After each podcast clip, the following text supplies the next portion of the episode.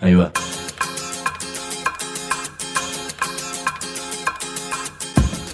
La Vaca es una colecta de recursos, es una cooperativa de trabajo, es una página web, un periódico mensual, una editorial, una cátedra, un bar. Es lo que necesitamos crear para ganarnos la vida y perdernos la obediencia de vida. La Vaca es comunicación, ida y vuelta. Ahí va. Decimu, no te calles. Decimu, como se te cante, como te salga, como puedas. Decimu para que escuchen los que te dicen, vos no digas ni mu. Ahí va. Hoy tengo una gran noticia. La revista Mu, a través de una nota de Claudia Acuña, es finalista del Premio García Márquez de Periodismo Iberoamericano. Entre casi 2.000 trabajos de todo el continente y España, hubo tres crónicas, tres trabajos periodísticos de medios argentinos, que quedaron entre los 10 primeros. Está la revista Mu con la nota de Claudia, Cosecha Roja y Anfibia. O sea que no es alternativo. Ese es el periodismo. Y esto es una fiesta para el periodismo independiente. Mientras tanto, te propongo prepararnos para viajar a Córdoba. Así vamos a conocer una movida ambiental impresionante y muy inspiradora. Todo a cambio de dos palabras. Decimos. Hay comunicadores, periodistas, escribas, locutores, editorialistas, opinólogos, denunciadores, mobileros, columnistas, conductores, especialistas, interpretadores. Mejor decir mu.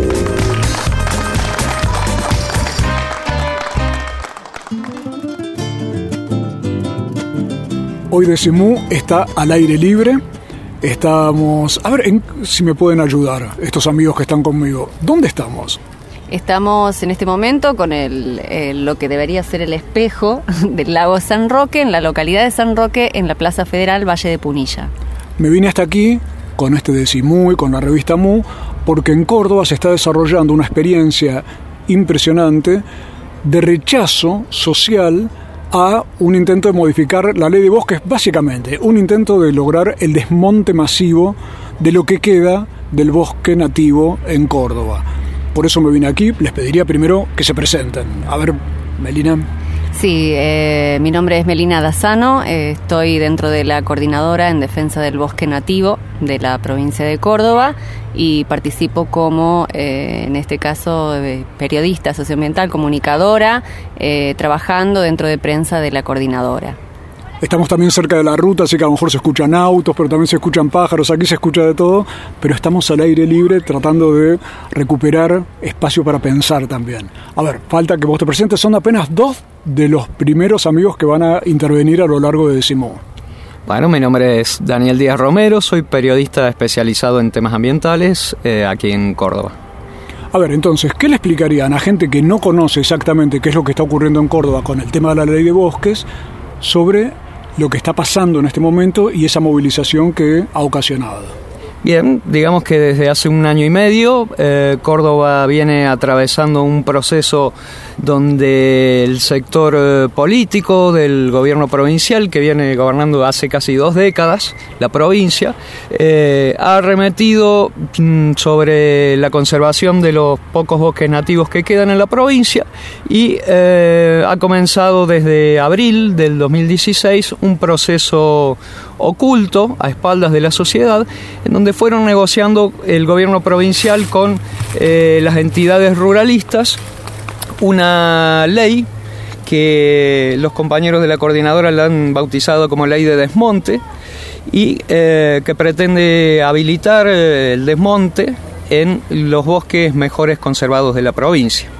En la provincia de Córdoba queda aproximadamente un 3% de bosque nativo, Queda el 3% de los bosques nativos. O sea que se- ya no existe el 97% de lo que era bosque en Córdoba. El 97% ya fue consumido, digamos, por las actividades llamadas productivas, ¿no? Lo que es el sector inmobiliario, el sector eh, ganadero, el sector agropecuario, eh, y lo que, bueno, eh, ha trasuntado, ¿no? En eh, diferentes consecuencias, como por ejemplo tener la mitad de la provincia inundada desde hace un año ya, eh, literalmente inundada, ¿no? Literalmente inundada. Sí, sí. ¿Y esto ustedes lo adjudican justamente a ese desmonte?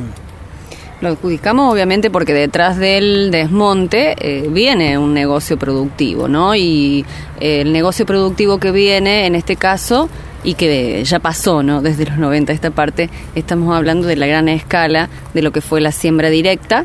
Eh, en este caso ahora se viene una ampliación ganadera, que también tiene que ver con uno de los puntos importantes a trabajar dentro del cambio climático, poder trabajar y hacer productivos los bosques, ¿no? Entonces, como parece que la provincia, el empresario y al común de las personas que eh, son, están desnaturalizadas, vamos a decirlo así, por este consumo masivo, tienden a ver un bosque quieto como un bosque improductivo, ¿no? que no está produciendo servicios a la comunidad, en este caso servicios ambientales. Puntualmente eso es lo que está pasando, por eso este modelo nuevo de bosque que pretenden eh, naturalizar, nuevamente. Claro, se corrió la frontera agropecuaria y todo es soja y ahora también quieren meter en el bosque el tema agropecuario. No es que uno esté en contra de la producción, todo lo contrario, pero tampoco es a costa de eliminar el bosque porque tampoco haría falta. No es una producción sustentable, de hecho. Tal cual. Pero, ¿qué pasó entonces con la sociedad cordobesa? El gobierno tenía, como vos decías, Daniel, esta intención. ¿Y qué pasó? Y a partir de la participación ciudadana inédita en Córdoba, eh, yo vengo cubriendo temas ambientales ahora unos 20 años en la provincia.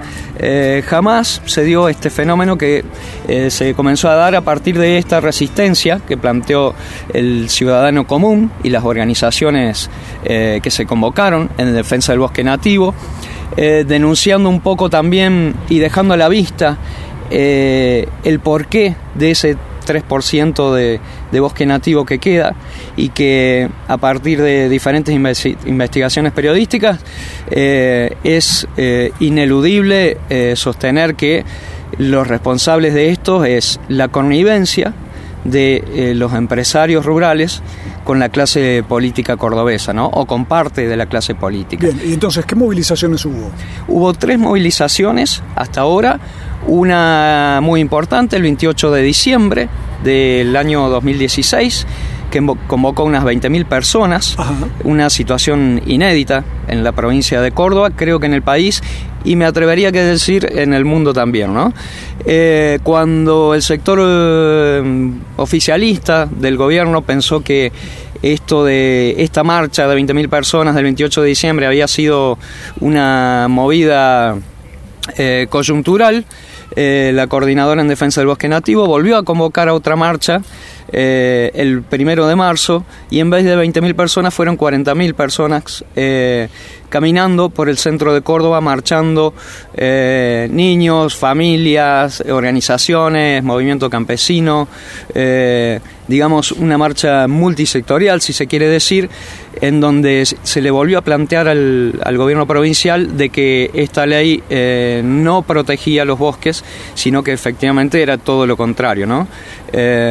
Y hubo una tercera marcha después. Y hubo una tercera marcha en el mes de junio pasado. Hubo una segunda marcha en el medio que fue en la Sierra de Córdoba. Fue en el territorio y fue en Cosquín. Se hizo la marcha por la vida para retomar las marchas sucesivas que se hacían en Cosquín, que hace tres años que ya no se hacían, que era la marcha por el agua y por la tierra y la vida que se venían sucediendo. Bueno, en este paso de resistencia a la ley de bosque se vuelve a repetir esas marchas con una convocatoria en las calles de 6.000 personas en enero. No queríamos, queríamos seguir estando en movimiento y bueno, nos pasamos las vacaciones también resistiendo de esa manera. Estamos al lado del lago San Roque, que era un espejo, ya después van a explicar a ver por qué no es más un espejo, pensando en cómo de pronto experiencias que eran totalmente fragmentarias, cada uno andaba por su lado, se unificaron, o se unificaron, se reunieron, se conocieron, empezaron a tener, a convertirse en una experiencia común, pero de toda la provincia. O sea, el gobierno logró la magia. Ah, creo que uno de los principios que hablamos de las luchas sociales tienen que ver con el principio también de, eh, de no regresividad, ¿no? Porque las leyes que se aprueban como bien lo, interpretamos en algún momento en la charla, es de que no se puede regresar ni eh, eh, tiene que haber un respeto, tiene que haber un respeto histórico por los movimientos sociales, por nuestros antecesores, nuestros ancestros que han luchado toda la vida, porque detrás de eh, una ley hay un movimiento social, ¿no? De derecho. y nos parece muy importante no tirar hacia atrás los movimientos también anteriores que han luchado por esto y sobre todo eh, el mínimo que decimos desde la coordinadora que queda en cuestiones de eh, bosques de conservación. Ya vamos a volver para hablar sobre el cordobazo verde, el cordobazo ambiental. Decimu. www.lavaca.org. Decimu. Estamos presentes cuando hay que defender tu trabajo, en el cuidado de tu salud y la de los tuyos, en el momento de preservar y ampliar tus derechos, porque estamos presentes donde vos estás. Satsai Presente. Afiliate al Sindicato de las Nuevas Tecnologías ingresando a www.satsaipresente.com.ar. Nuestros libros tienen orejas y corazón. La Vaca Editora. Escuchan y laten. www.lavaca.org. Una red de pensamiento libre que financias vos. La Vaca Editora. Encontralos en las librerías amigas o en www.lavaca.org. Si trabajas en el Estado, municipal, provincial o nacional, sabe que tenés dónde informarte. www.eltrabajadordelestado.org, el sitio web de la Asociación Trabajadores del Estado. Noticias, opinión, entrevistas, videos. www.eltrabajadordelestado.org. Desde 1925, presentes en la defensa de los derechos de los estatales argentinos. Asociación Trabajadores del Estado. Decimu. www.lavaca.org. Sin conservantes, sin químicos, sin fecha de vencimiento. Decimu. Ojos que ven, corazón que siente. Decimu.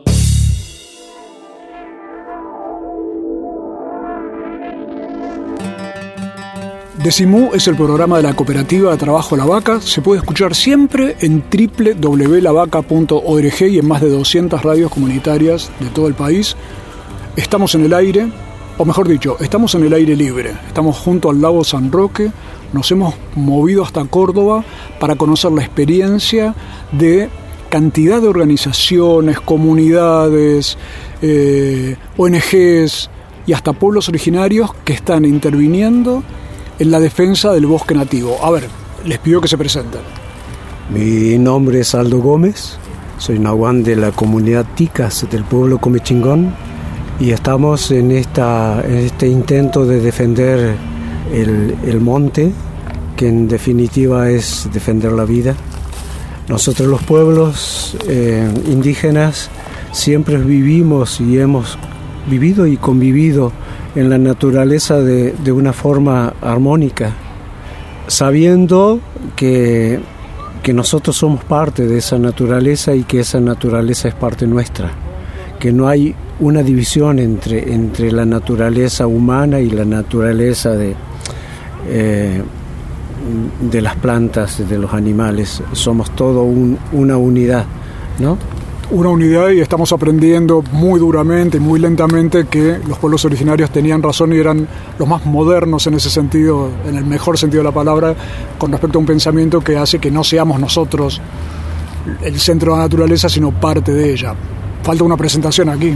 Eh, bueno, sí, mi nombre es Cecilia, Cecilia Sánchez, eh, soy docente de una escuela de aquí, de esta localidad de San Roque privilegiada por trabajar en medio de este paisaje y, y también dentro de la lucha en defensa del bosque nativo, eh, trabajando en la asamblea de esta localidad, la asamblea San Roque Despierta. San Roque Despierta. ¿Y cuál era el problema allí? ¿Cómo, ¿Cómo fue que saltó la cuestión esta y por qué entraron en esta pelea por la defensa del bosque nativo? Eh, nuestra problemática principal fue el gran proyecto del puente sobre el lago San Roque y la autovía, este, llega el problema al, colegio con nuestros estudiantes. Son eh, todos de familias que viven en esta localidad, sobre todo en la zona afectada, y, y bueno, fueron nuestros estudiantes quienes nos eh, plantearon la inquietud de lo que estaba pasando, de que, que, iba a pasar más que nada con ellos, más, más allá del bosque nativo, y, y fuimos los docentes los que quisimos eh, acompañar a dar esa respuesta. Eh, en todo esto está la defensa también del bosque nativo, no solamente de, de los derechos de ellos, de nuestros estudiantes y, y bueno, y de lo que es su entorno, su paisaje, su lugar. Yo soy de Cosquín, pero compartimos compartimos la misma lucha, el mismo el mismo monte, las mismas sierras. Pero fueron los chicos los que les hicieron ver el problema. Exactamente, fueron los que desde eh, el año pasado estuvieron viendo este movimiento de, de, gente trabajando en la zona, ya haciendo mediciones y, y ante la pregunta a, a esos trabajadores de estas familias no hubo respuesta, más que que se tenían que ir en algún momento porque se, se venía un, un gran proyecto de este puente y esta autovía de montaña.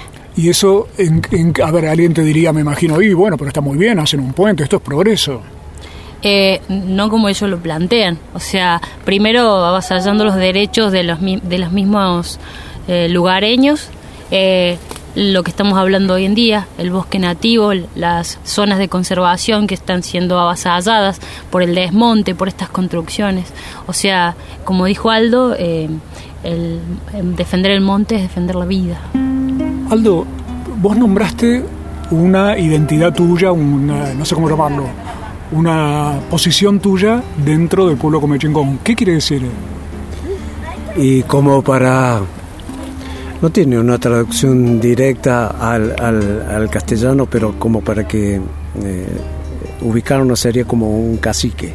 Es una autoridad, es una autoridad, pero no, no en el sentido de la autoridad común de privilegio, sino todo el contrario, una, una autoridad de, de, mucha responsabilidad y que, que, que ha sido elegida por por la comunidad.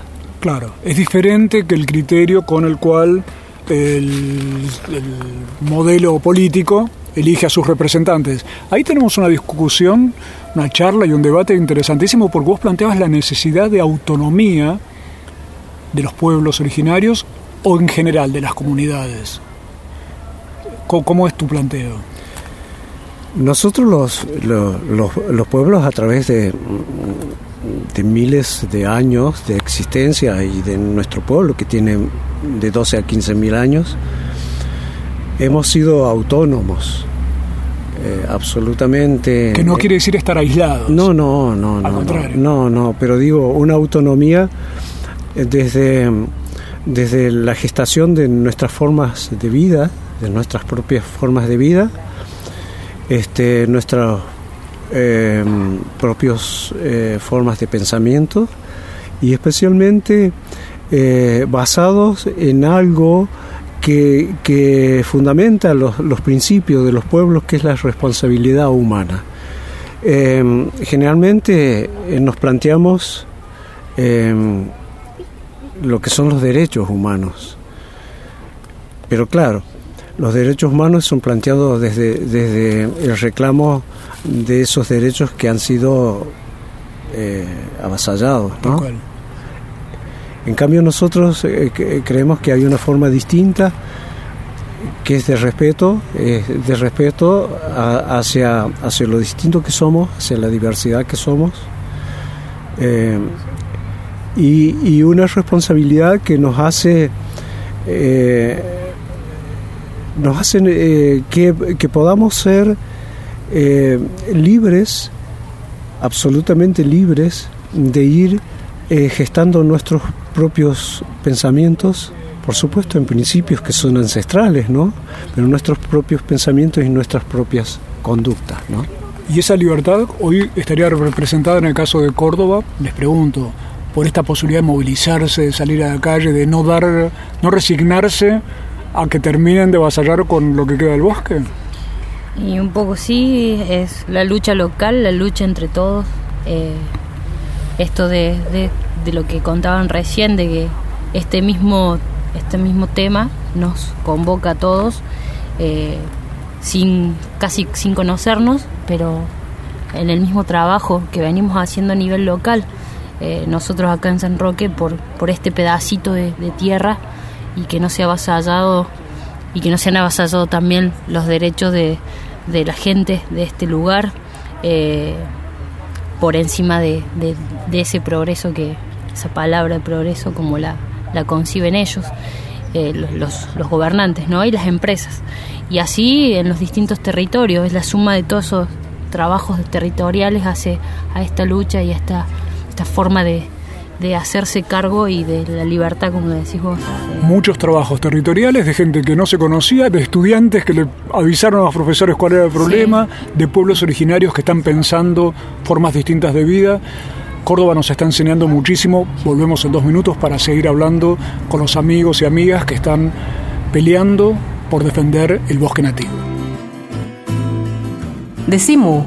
www.lavaca.org. Decimu. Uno de los elementos fuertes que tuvo la convocatoria de todo este año a movilizaciones en Córdoba, en defensa del bosque nativo, fue la intervención del actor José Luis Serrano con su personaje de Doña Jovita. Doña Jovita es una celebridad en Córdoba y en muchas provincias argentinas desde hace 31 años. Una abuela entre amorosa y traviesa que combina humor campero y tecnológico. Este fue el llamado que, en su papel de Doña Jovita, hizo Serrano para marchar contra las corporaciones y en defensa del bosque nativo. Manda decir el algarrobo, el chañar, el quebracho y todos los demás que quieren apersonarse en nuestros corazones marchando. Ha dicho el piquillín, la tusca, el tintitaco y otros arbustos que marcharían si pudieran, pero que confían en nuestros pasos, en nuestro canto, cuando hagamos presente en las calles al churqui, el matorral, el romerillo, al fachinal, jarial, coironal, pajonal, cuando en nombre del crespín, del hornero y chingolo, las lechuzas, hagamos presente a las abejas, hormigas, avispas, tuquito y todo el bicherío enamorado, aun aquellos que no conocemos ni conoceremos jamás. Dice, dicen que seamos dignos de la madre tierra y juntos le demos sentido al amor, caminando en una peregrinación para cantar nuestro dolor, nuestra vergüenza, pero con la alegría de estar juntos, alzando este grito por la vida. Escuchábamos a Doña Jovita, el personaje de José Luis Serrano, llamando a movilizarse para defender los bosques de Córdoba. Decimu.